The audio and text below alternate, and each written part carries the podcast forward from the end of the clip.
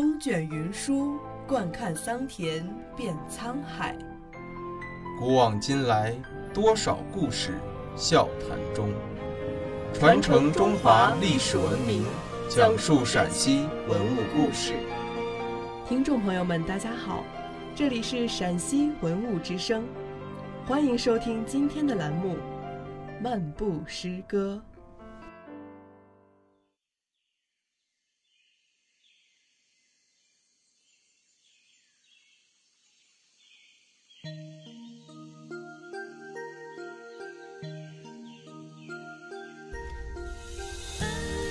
小池，杨万里。泉眼无声惜细流，树阴照水爱晴柔。小荷才露尖尖角，早有蜻蜓立上头。泉眼悄然无声，是因舍不得细细的水流；树阴倒映水面，是喜爱晴天和风的轻柔。娇嫩的小荷叶刚从水面露出尖尖的角，早有一只调皮的小蜻蜓立在它的上头。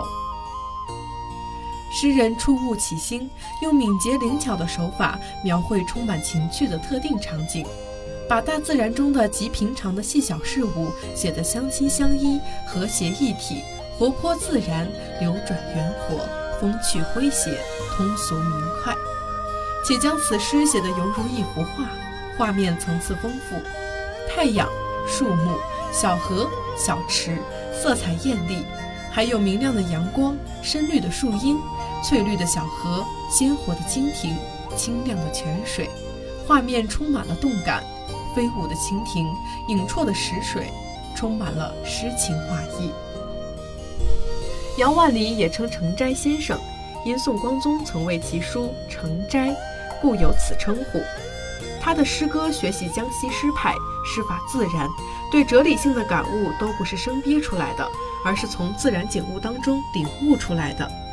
最终摆脱了前人的束缚，而自成一家，取得了更高的成就。如“小荷才露尖尖角，早有蜻蜓立上头”等。在他看来，小荷刚刚长出的那尖尖角是新生力量的代表。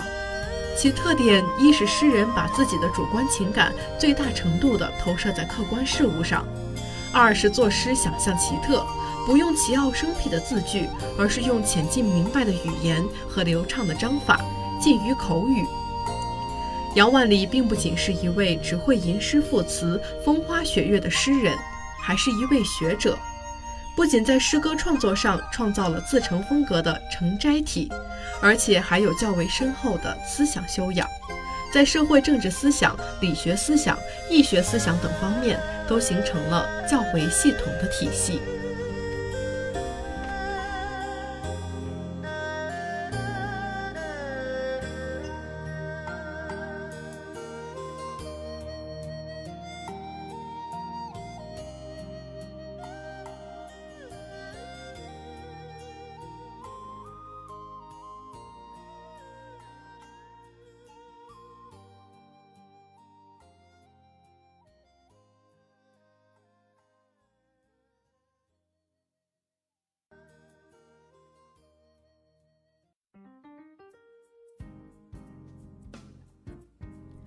感谢收听今天的陕西文物之声，更多往期节目及相关文物动态，敬请关注陕西文物之声官方微博或登录蜻蜓 FM 收听。听众朋友们，我们下期再见。